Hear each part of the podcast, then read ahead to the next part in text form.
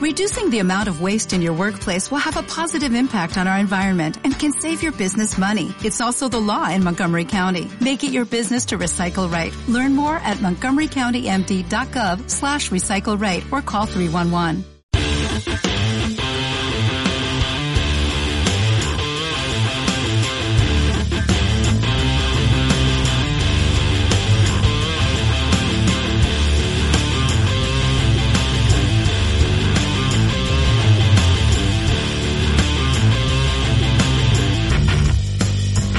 Bienvenida, bienvenido a Fotorodando, un podcast de la red de podcast de Academia de Fotógrafos. Antes de empezar, quiero desearos un maravilloso año nuevo. También quiero daros las gracias por escuchar Fotorodando y además hacer especial mención a todas aquellas personas que dejan reseñas y comentarios como Enrique, Borja, Josema, Cristina, Juan, Beatriz y seguro que me estoy dejando alguna persona más. Lo dicho, muchas gracias por vuestro tiempo y vuestras palabras. Para empezar el año, Hoy tenemos un programa especial sobre viajar en casa rodante o en otro tipo de vehículo. Tenemos un episodio con dos partes bien diferenciadas. La primera donde hablaremos de viajar y también cómo planificar tanto viajes como fotografías. Y la segunda que tiene que ver con el GLP, donde hablaremos con Susocar, una empresa especializada en este tipo de suministros, eh, bombonas, etc. Y aclararemos cosas muy interesantes al respecto.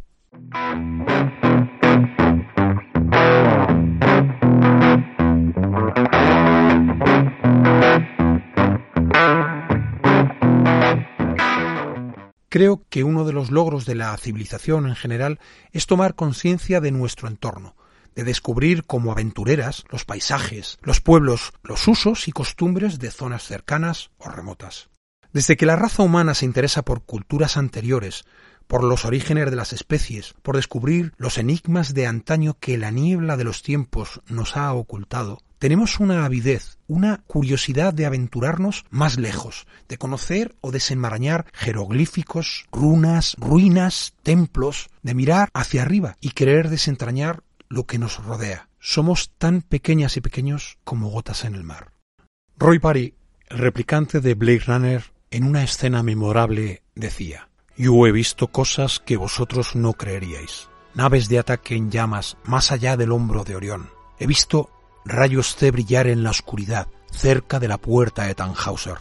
Todos esos momentos se perderán en el tiempo como lágrimas en la lluvia. Y para mí esto resume con mucho lo que hacemos cuando viajamos. Coleccionamos recuerdos, imágenes que son inéditas en nuestros cerebros.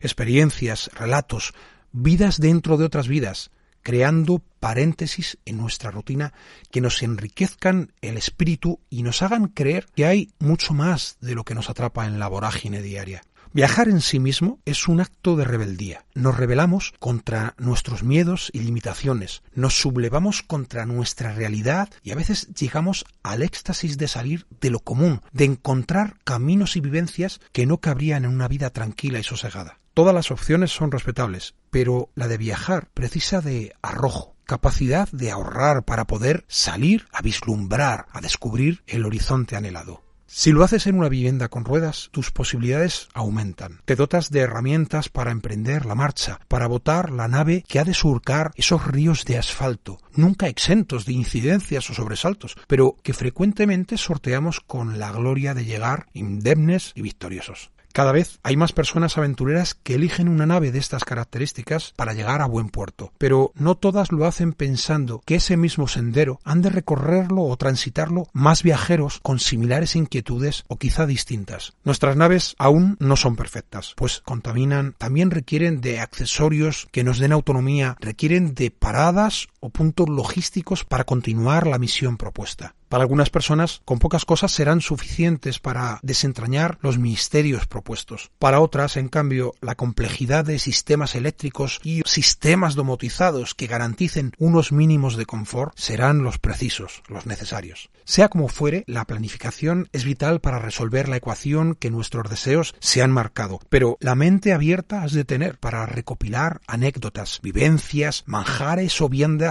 exóticas, caldos cultivados con mimo y tradición, quesos, panes, dulces, pero ¿cómo planificar una misión tan compleja pero deseada? Bueno, aquí van unas sugerencias por si no lo haces ya o lo haces de forma distinta. Lo más enriquecedor sería leer, escuchar relatos sobre la cultura, la historia, los movimientos artísticos, las costumbres de la zona. Existen podcasts como los de National Geographic que desentrañan o descubren épocas pasadas, remotas en el tiempo, pero cercanas a nuestro entorno. Otras veces no tan cercanas, pero que proponen relatos que de conocerlos te sitúan en el camino correcto, adecuado para entender la evolución del lugar, de sus gentes, costumbres, lenguas, Después de todo esto, podemos recorrer las páginas oficiales de los lugares a visitar, marcarnos los hitos que forman parte de su historia, las localizaciones evocadoras que nos transportan a dimensiones espaciotemporales que solo existen en nuestras cabezas, o que tal vez hemos leído en alguna novela juvenil o vislumbrado en alguna serie de ficción o histórica. Si además te gusta la fotografía, o para obtener quizá referencias de lo que nos encontraremos, observa, o mejor dicho, busca y observa las imágenes que otras personas han captado de esos lares, para hacerte una composición de lugar o para obtener resultados parecidos o muy distintos al hacer fotografía. Hay una herramienta muy útil que suelo emplear, es My Maps de Google. Esta herramienta puedes acceder a ella desde un navegador, te posibilita localizar o marcar los puntos donde quieres llegar o que quieres abarcar, posicionando chinchetas como antes lo hacíamos en los planos de papel clasificarlos por temas o establecer puntos de parada, áreas de servicio, miradores o puntos de descanso. Al terminar tendrás un mosaico visual que te ayudará a discernir por dónde empezar para ser más eficiente en tu viaje. Te recomiendo también visitar tripadvisor.es como guía de viaje rápida y si viajas con una casa rodante www.campingcar-medioinfos.com. Aquí podrás encontrar todas las áreas AC de Europa. Está en francés, pero ya casi todos los navegadores te permiten traducir. Aunque no está mal intentar imbuirte de otros idiomas o culturas, te van a servir si viajas a esos países. Tampoco hay que olvidar las guías en papel. Hay numerosas editoriales que nos ofertan volúmenes actualizados de una región, un país o incluso rutas en distintos tipos de vehículos. Como no, también disponemos de relatos en Internet de gente viajera que con más o menos gracia nos muestran cómo ha sido su experiencia, su ruta realizada, sus lugares favoritos y recomendaciones que podemos seguir o todo lo contrario. Sobre el terreno tienes apps para móvil que pueden ser útiles, pero que has de leer y releer las opiniones de terceras personas que figuran en esa app para que no te encuentres con sustos de última hora, como el espacio del lugar, la cantidad de vehículos que pueden aparcar, la viabilidad según tamaños, los servicios que ofrecen, incluso lugares de interés cercano. Por ejemplo, Park4Night, quizás una de las más empleadas y que no siempre se ajusta o facilita las localizaciones o coordenadas con exactitud. Otra app que te recomiendo es Mareas. Está disponible en Android e iOS y es gratuita como la anterior. Obteniendo tu posición o indicándole dónde quieres ver el estado de las mareas en fecha y hora, te mostrará la curva ascendente o descendente en la que se encuentra la marea y de forma muy gráfica sabrás si es el momento para visitar esa zona o hacerlo más tarde. Se me ocurre un ejemplo. Vayas a hacer o no fotografía. La playa de las catedrales, en Ribadeo, Lugo. Es una zona espectacular y no exenta de riesgo. No solo porque no puedas subirte a zonas que pueden desprenderse y caer, sino porque cuando sube la marea, sube algunos metros y no hay tantas zonas de salida. Pues bien, si tienes la app, sabes en qué estado se encuentra la marea y con ello evitar riesgos innecesarios. Y quien dice Ribadeo puede decir el Mont Saint-Michel, la costa de Bretaña, etcétera, donde, como vimos en episodios anteriores, la marea puede llegar a alcanzar 15 metros de diferencia. Y como comentábamos en San Michel, la velocidad a la que sube la marea es como la de un caballo a galope.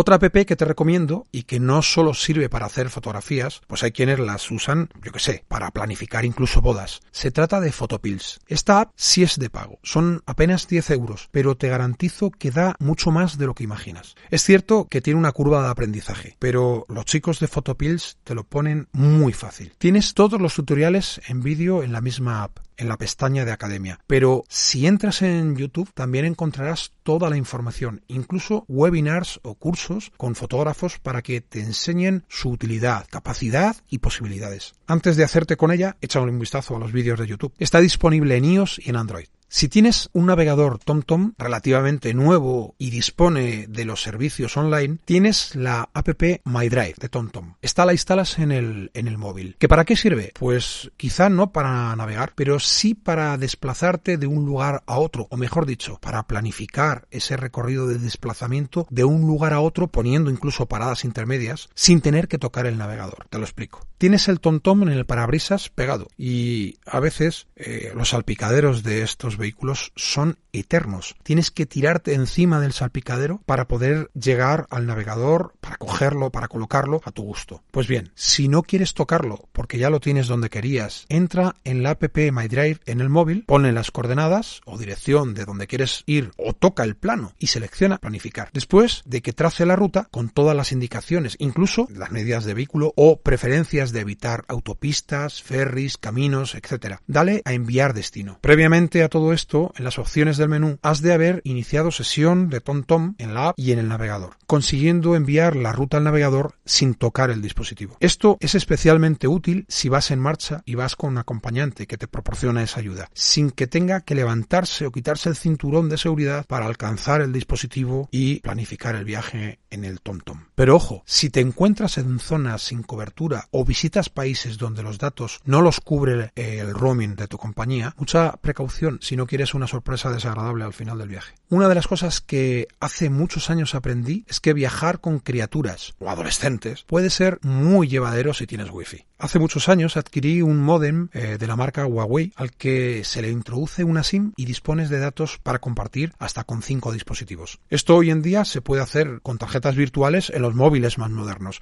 pero no siempre puedes compartir con muchos dispositivos a la vez de esta manera. Si viajas, por ejemplo, a Suiza o Andorra, que son países que no están incluidos en el roaming de la mayoría de las operadoras de telefonía, esto es un problema que puedes solventar con este tipo de dispositivos y este tipo de tarjetas. La otra opción es instalar una SIM física o virtual en cada dispositivo de todos los integrantes del viaje. Si la tarjeta es física, dejarás de tener acceso a tu número de teléfono habitual, WhatsApp, etc., para cambiarla por el número de la nueva tarjeta. En cambio, con la tarjeta virtual es como si tuvieras dos teléfonos en uno, aunque tienes que indicarle que no use los datos del número habitual y que utilice los datos de la tarjeta eSIM, de la tarjeta virtual. Te recomiendo que estos detalles los tengas en cuenta con bastante antelación, por si te tiene que llegar por mensajería algún tipo de documento o instrucciones al adquirir la eSIM.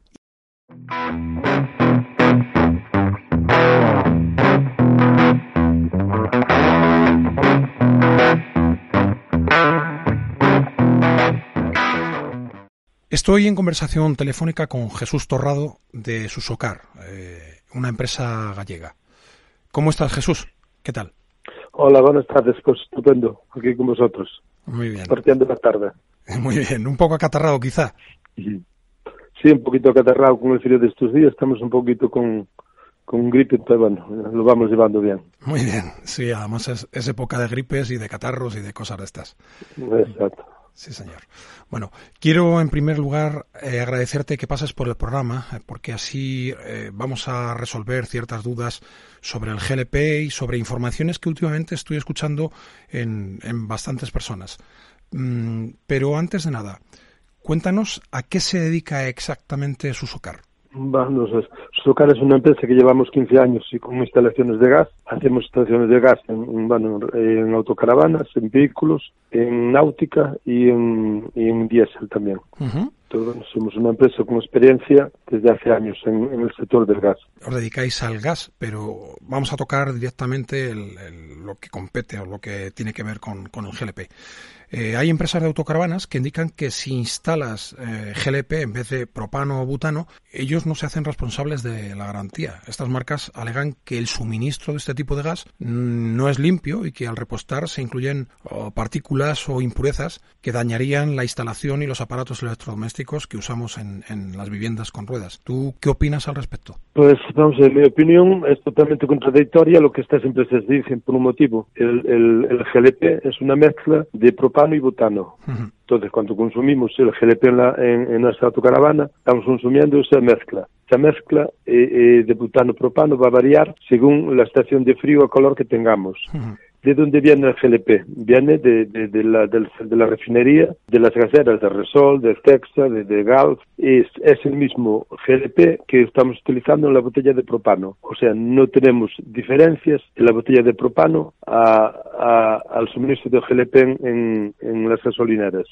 Entonces, la suciedad, la suciedad siempre se acumula de, las refinerías, de los depósitos, los, los, residuos. Cuando se hacen las cargas a las cisternas, lógicamente siempre eh, vienen con algunos residuos. Igualmente, las botellas, cuando hacen el relleno en factoría, siempre van a ir igualmente con, con, residuos contaminantes para, para, el, equipo de nuestra autocaravana. Claro, con esas mismas impurezas que, que nos suministran desde un... Claro, normalmente, exactamente, normalmente donde tenemos mayor problema de impurezas es en las botellas recargables en factoría. ¿Por qué? Porque esas botellas normalmente se tienen que retimbrar a los 10 años y sí, debiese ser así. Yo tengo que constancia que no siempre es así, entonces ¿qué pasa? Que en la botella sí tenemos muchísimos residuos. Por eso eh, fabricantes como Truma o otros fabricantes nos recomiendan poner un filtro antes del regulador.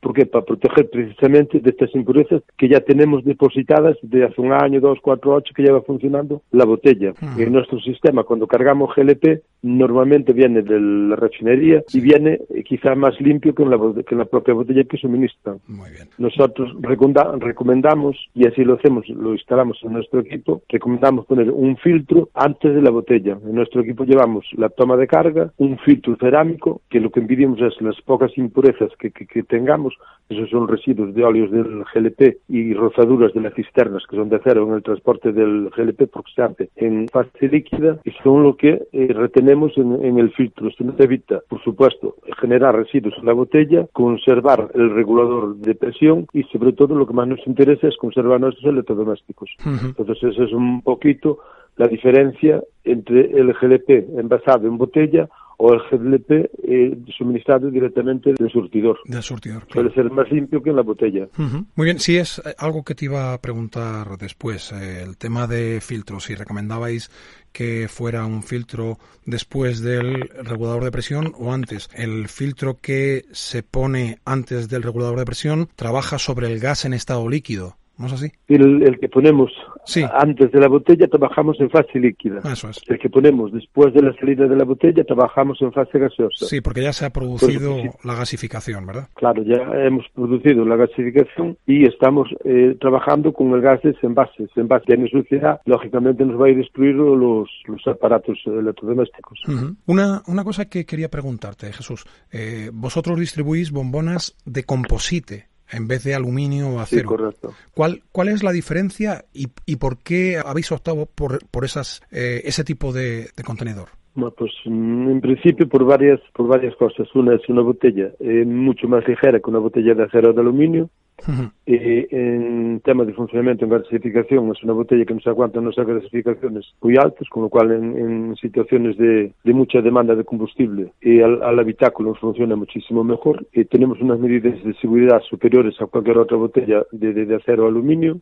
y tenemos unas válvulas de seguridad tanto en la entrada como en la salida de botella. Tenemos unas válvulas de exceso de flujo de caudal en caso de que haya una avería en el interior o una rotura de tubería. Y si en caso de que hubiese un incendio en la autocaravana, nuestra botella no tiene el, efecto bleve, no, o sea, cuando haga explosión no tendríamos metralla, no que se eh, consume el gas alrededor del, del, composite y no habría explosión. Entonces son muchas ventajas que tenemos con diferencia a una botella convencional, de nuestra elección por el composite. Muy bien. Al final, eh, cualquier contenedor también tiene, como comentabas antes, hay que retimbrarlo al cabo de los 10 años, ¿no? ¿Es así? Exacto. Eh, vamos a ver, esto nos eh, regimos por una normativa, que es la de, la, normativa de ADR, de transporte de mercancías peligrosas, y, y nos dice que cada 10 años cualquier envase que contenga almacenado GLP tiene que ser retimbrado. Y eso es por un sistema de seguridad. Nosotros lo debiésemos entender como usuarios, es por sistema por, por seguridad. ¿Qué se hace en este retimbrado? Se desmonta la, cabeza de la botella, lo que es el, la válvula, la multiválvula, se limpian los residuos de la botella, se cambian las, las juntas de, estanquedad, se someten a unas presiones y luego se certifica delante, un organismo oficial conforme la botella está apta para trabajar otros 10 años. Y la normativa no nos dice eh, en este retimbrado de los 10 años si tiene que ser en una botella de, de composite, si tiene que ser en una de acero o una, o una de aluminio. No nos especifica en cual dice que todas las botellas que transporten eh, gas en el interior tienen que ser retimbradas a los 10 años.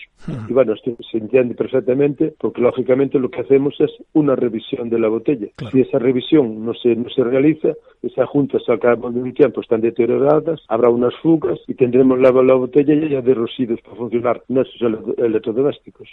Por lo cual es una gestión que a todos nos interesa supuestamente tener en, en, en condiciones. Claro, muy bien. Otra cosa que te quería preguntar, vosotros en Susocar comentabais que os dedicabais al gas, a las instalaciones de gas. ¿Con qué regulador de presión o con qué sistema os encontráis más cómodos a la hora de trabajar o que recomendáis para montar vuestros equipos? Y si es con Truma, pues con qué regulador de presión, si es el Duo Control, Monocontrol, Confort, etcétera. ¿Qué, qué sistema montáis? Claro, es que el sistema se puede instalar según el equipo que, que se instale. Se, se instala una botella, dos, dos botellas.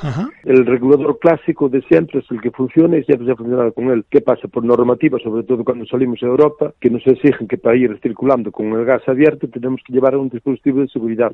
Este dispositivo de seguridad a mayores lo conseguimos con el, con el Truma, con un GOT, cualquier regulador que tenga su sistema de seguridad. ¿En qué consiste en ese sistema de seguridad? Que si nosotros vamos con el gas abierto y tenemos un alcance a otro vehículo a más de 40 km por hora, automáticamente se cierra la válvula de solenoide de entrada para la botella y nos dejaríamos salir, eh, eh, o sea, cortaría la salida de gas y no tendríamos gas para, para el exterior de la botella. O si tenemos un vuelco de más de 60 grados, automáticamente el regulador truma se cerraría y no tendríamos un inicio de gas para el habitáculo. Es un sistema de seguridad. Se está utilizando porque, porque en Europa nos están exigiendo ese sistema de seguridad. Ahora, el funcionamiento, aparte del regulador, es igual que un regulador convencional. Ha quedado claro. Claro, luego una cosa puntual, porque bueno, se, se, hacen comentarios, como es lógico, sí. y todos los, los, reguladores soportan la presión de, de, la carga del combustible cuando hacemos el relleno de la botella. Uh -huh. ¿Y qué presión estamos utilizando cuando rellenamos la botella? Aproximadamente en todos los surtidores, por norma general, la presión de relleno es entre 8 y 10 bares a la botella. Uh -huh. ¿Vale? El regulador viene homologado para soportar una carga de 16 bares. Sí, casi el doble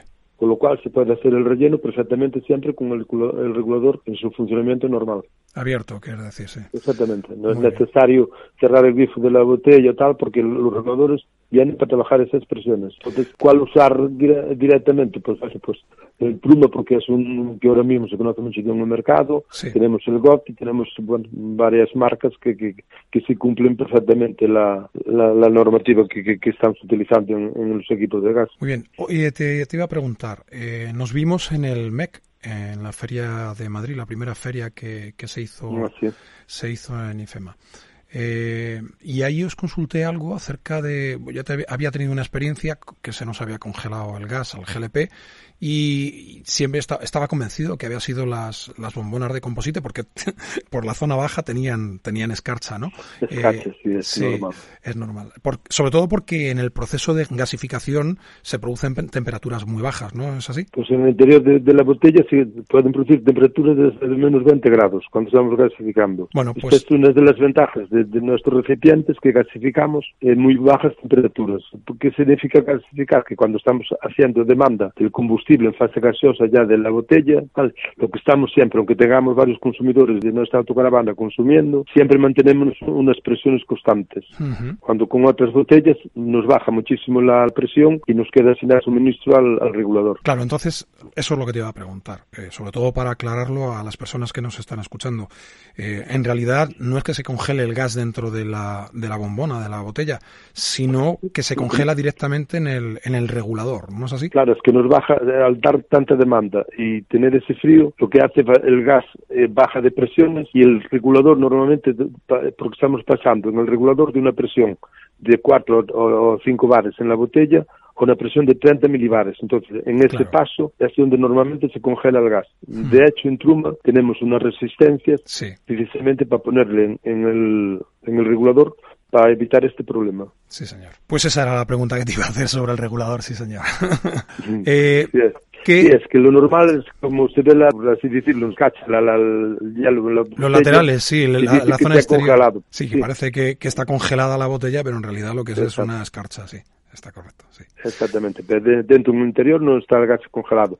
Lo que sí es eso, que si eh, eh, damos mucha demanda, normalmente ahí es donde eh, se ve el funcionamiento de la botella, que nos gasifique bien manteniendo presiones en la botella, porque si, cuando hacemos demanda la presión baja, cuando tenemos una muy baja presión el regulador no funciona y aparte de eso el gas que nos pasa a través del regulador, al pasarlo de una presión bastante más superior a una presión tan bajita como son 30 bares, lo que hace es en ese, en ese pase del regulador precisamente es congelarse el, gas. Entonces quedamos sin suministro al interior. Quizá es, es muy gráfico pensar como en una gran cascada. Si hay mucho, mucho agua es complicado que se congele por el movimiento del agua, a pesar de las bajas temperaturas, pero si el agua es eh, el chorrito del agua es mucho más pequeño, pues es más fácil que se congele la cascada, ¿no? Quizá es bastante... sí, muy bien. Eh, Jesús, ¿qué ventajas encontramos eh, en el GLP con respecto al propano o al butano? A pesar de que el GLP es una proporción de butano y propano, dependiendo, como comentabas antes, eh, de la temporada y de la zona donde carguemos. Claro, el compuesto del GLP es igual que el que el compuesto que llevamos en la botella. Las gaseras, ya dependiendo de las estaciones, si es más al norte, más al sur, ya hacen sus cargas adecuadas de propano precisamente para que tenga más rendimiento que, que, con butano. Entonces, si hacemos la recarga por ejemplo, ahora mismo en el norte, siempre las gaseras nos van a suministrar más eh, un, porcentaje, más, alto, de propano. Claro. Exactamente. Normalmente, en, por ejemplo, ponemos un ejemplo en España, en el interior, pues en el verano, normalmente la carga de, gas, de GLP, suele ser a un 50%, 50% butano, 50% propano. Si nos vamos ya al norte y ahora en el invierno, pues podemos llegar con un 70% de propano y un 30% de butano. E incluso arriba en Europa nos podemos encontrar con un 80-90% de, de propano. Pero bueno, que esto ya lo, lo acondicionan las gaseras según las temperaturas. Una pregunta que te voy a hacer. Recientemente os lo he adquirido porque me ha parecido súper interesante. Además me lo mostrasteis en el MEC. ¿Tenéis un control de nivel de las botellas? Porque yo tengo en las botellas de, eh, de composite vuestras, tengo un reloj en cada una de ellas. Pero, claro, hay, que, hay que salir fuera de la autocaravana dependiendo de la hora o tal. y es un poco un poco más complicado es un, quizá el tener que estar abriendo el arcón de las botellas. Vosotros tenéis un sistema, tenéis un sistema que además funciona por Bluetooth, ¿no es así? Y, y que te dice el nivel de la, de la bombona, porque se conecta en una de ellas, ¿no? y al final lo que obtienes es el resultado. ¿Cuál es la carga que tiene esa bombona? Que es la que normalmente indicáis que se conecta en la segunda de servicio, ¿no? Exactamente, tenemos un sistema de, que es reciente, es nuevo en el mercado, que funciona por Bluetooth, que efectivamente es muy sencillito de instalar en la, en la botella, simplemente se, se instala un sensor en el sitio donde llevamos ahora el reloj analógico. Y este eh, sistema es muy facilito de, conectar en Bluetooth y nos da una estadística del, del gas que vamos gastando semanalmente y nos da el nivel constante siempre del gas y nos le podemos poner una alarma para que cuando lleguemos a una botella al 30% nos avise nuestro móvil. Tenemos una segunda alarma para ponerla al 10, al 5% que querramos. Entonces, bueno, es un sistema realmente extraordinario para la seguridad nuestra de saber la cantidad de casos que, tenemos. Y aparte también tenemos otro dispositivo similar a este, pero sin ser por Bluetooth, sino eh, digital, que es un pequeño display que ponemos en el interior, con unos sensores también en las botellas, y veríamos perfectamente la, cantidad de gas que tenemos disponible en, la botella también. O sea que tenemos varios dispositivos para, para el control de nivel de gas. Bueno, una pregunta que te voy a hacer, que sé que ya me has comentado que no es fácil, es, bueno, en las últimas fechas vengo escuchando acerca de la legalidad o no legalidad de cargar GLP en las autocaravanas. Es decir, te pongo el ejemplo para que todas las personas que nos están escuchando lo tengan más claro. En Italia hay una normativa, uno, no podemos autorrecargarnos nosotros, tiene que ser eh, una persona eh, que trabaja en la estación de servicio que nos recargue el GLP y luego nos ponen muchas pegas porque dicen que como no es para el motor, que es para el habitáculo, que, está prohibido por ley. Eh, recientemente he oído una pareja en YouTube eh, que es canaria y que esto les están, esta misma pega se las están poniendo, se la están poniendo en una gasolinera en, Canarias. No sé exactamente, no recuerdo ahora mismo si es en La Palma o en Tenerife o, o donde, pero esta misma alegación o qué hay de cierto en todo esto y, qué nos puedes comentar. Vamos a ver, es un tema un poquito peleagudo, vamos a ver si somos capaces de explicarlo correctamente para que todos no, lo entendamos. vamos a ver. Eh, en principio tenemos que empezar porque el equipo que montemos tiene que ser un equipo homologado para tal fin. ¿Qué significa homologado? Que tengamos unos recores que tengamos unas, unas liras, que tengamos una botella, que tengamos nuestro certificado de homologación de esas botellas. Claro. Y siempre tenemos que tener una toma de carga exterior. Entonces, esos son los requisitos para poder eh, suministrar eh, GLP a la autocaravana. Perdona, Jesús. Eh, eh, en la zona exterior y además creo que tiene que ser fija, no vale ponerla en una puerta. Sí, sí, por supuesto. Mm. Claro, por hecho que entendemos que tiene que ser una toma exterior y fija en, en la carrocería del vehículo. Uh -huh. ¿vale? Nunca podemos eh, eh, cargar gas en el interior donde llevamos las botellas instaladas. Uh -huh. Eh, ¿Qué se viene produciendo? Que en el mercado estamos las botellas que son homologadas y recargables, con lo cual sí en las gasolineras no hay provisión ninguna de suministro de gas, pero también hay las instalaciones que se hacen, seguramente no por profesionales y muchas que vienen de Europa, que ponen las, los adaptadores, la, o sea, perdón, la toma de carga, la ponen en el interior o incluso directamente sobre la botella. En estas condiciones la gasolinera se puede rotundamente eh, negar a suministrar el gas. Uh -huh. Y este es un poquito el problema que, que está habiendo en Italia tienen este mismo problema porque además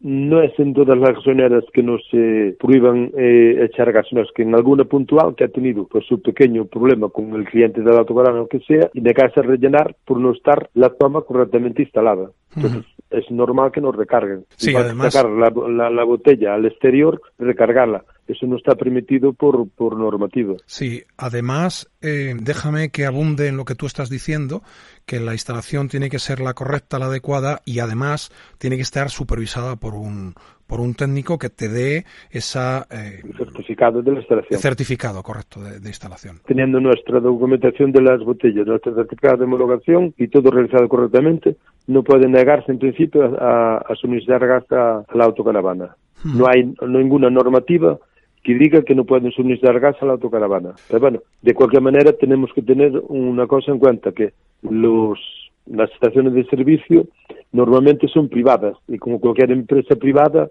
puede tener la potestad de que si no quiere encargar por cualquier motivo, sí lo pueda hacer. Nosotros contra eso no podemos eh, luchar, sino ir a la siguiente estación, recargar y listo. Uh -huh. Yo digo, serán cuatro estaciones puntuales y ellos se lo perderán si, si dejan de recargar. Sí, la verdad, al final eh, se trata de esto. Al final los perjudicados serán ellos. Hay cada vez más problemas para circular por determinadas ciudades como Madrid o las grandes ciudades y ahora a partir de este año del 23 eh, toda población que tenga más de 50.000 habitantes tendrá un sistema para eh, limitar el acceso con vehículos que no tienen distintivo o que tienen un distintivo C, eh, etcétera.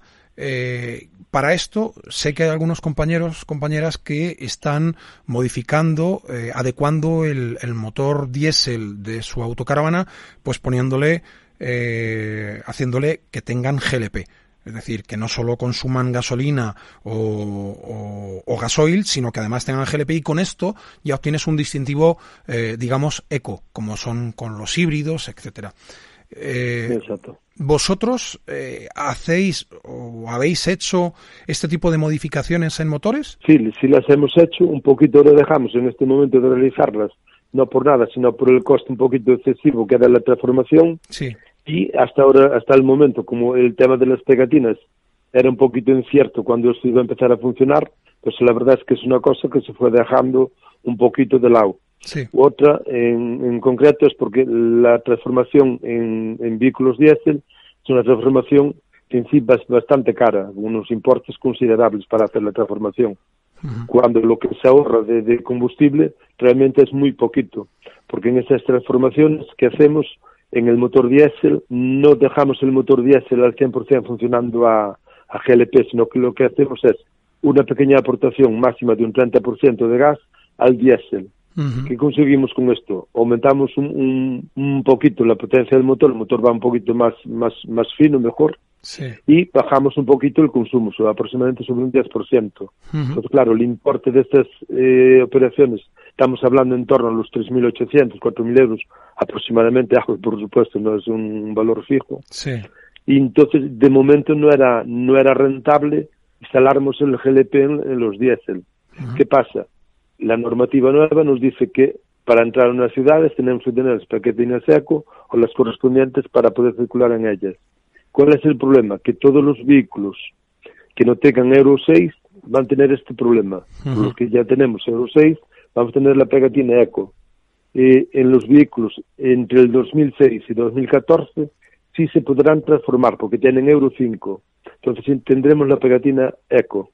Ah. Pero en los anteriores matriculados al 2014, ese vamos a tener un gran problema porque no, no, no, no nos dan pegatina por hacer la transformación a gas. Entonces, sintiéndolo mucho por los compañeros, pero va a ser un, un problema que no sé si las administraciones miran o los distribuidores de equipos de gas si se le podrá dar alguna, alguna solución a estos, a estos vehículos.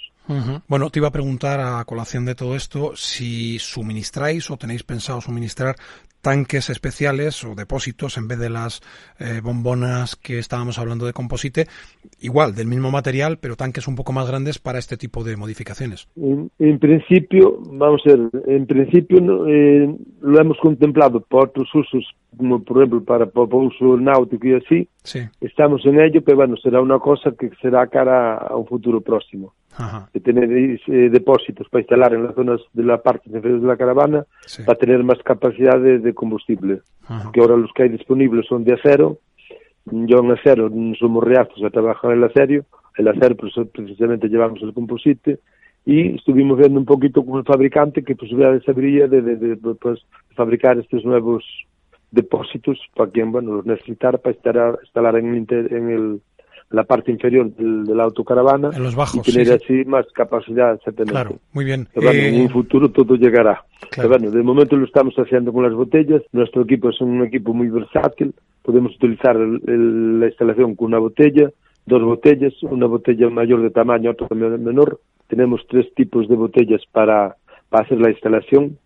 Podemos cidade, nuestro equipo va con tubería termoplástica por metro, podemos poner la toma de carga donde nos vaya eh, perfectamente para poder hacer la recarga. Y bueno, pues creo que tenemos un equipo eh, funcional para, para, ahora mismo para nuestras necesidades. Pues eh, bueno, lo que sí te voy a pedir es que nos indiques cuál es la página web para que todas las personas que estén interesadas en, en todo este material que nos estás comentando puedan acceder y puedan y puedan localizaros fácilmente. Sí, sí, la, nuestra página es susucar.net. Eso es el, el mail. la página web www www.susucar.es. Punto es. Muy bien. Es que ya lo confundía con el correo. es que al oír la arroba... Es la costumbre de dar siempre el correo, ya ni nuestra página reconocemos. Cosas de trabajo. Sí, no pasa nada. Oye, también estáis en, en Instagram y en Facebook, ¿no? Sí, un poquito la trabajamos en las redes, pero bueno, la verdad que muy poquito porque lo que nos falta es tiempo, la verdad. Claro. Intentaremos estar un poquito más más activos en un futuro. Estupendo. Bueno, pues solo me queda darte las gracias por prestarte a aclararnos todas estas cosas y bueno, también contarnos un poco qué, qué material tenéis, cómo lo montáis y, y, para qué sirve. La verdad es que es súper interesante. Creo que esto despeja muchas dudas. No, pues nada, me alegro que haya describido un poquito mi coloquio de, de, de, un poquito dar más confianza y la gente saber un poquito más cómo funciona el GLP y bueno, aquí estamos para lo que necesitemos. Estupendo. Pues muchísimas gracias, Jesús. Un abrazo cordial, de verdad. Muchas gracias. Igualmente, gracias a vosotros. Un saludo. Un saludo.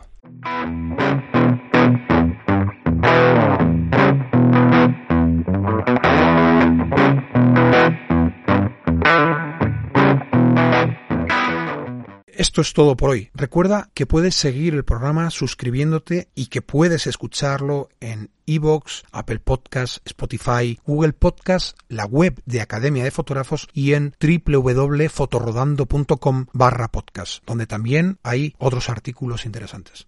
Te agradezco que lo compartas con aquellas personas que crees que puede interesarle y que valores el podcast en las distintas plataformas para ayudar a difundirlo. Muchas gracias por tu tiempo. Nos volveremos a encontrar en el próximo episodio y recuerda, por favor, preservar la naturaleza y disfrutar de ella sin alterarla. Viaja, planifica y sobre todo disfruta. Te deseo muchos y buenos kilómetros y las mejores experiencias y fotografías. Un abrazo y hasta muy pronto.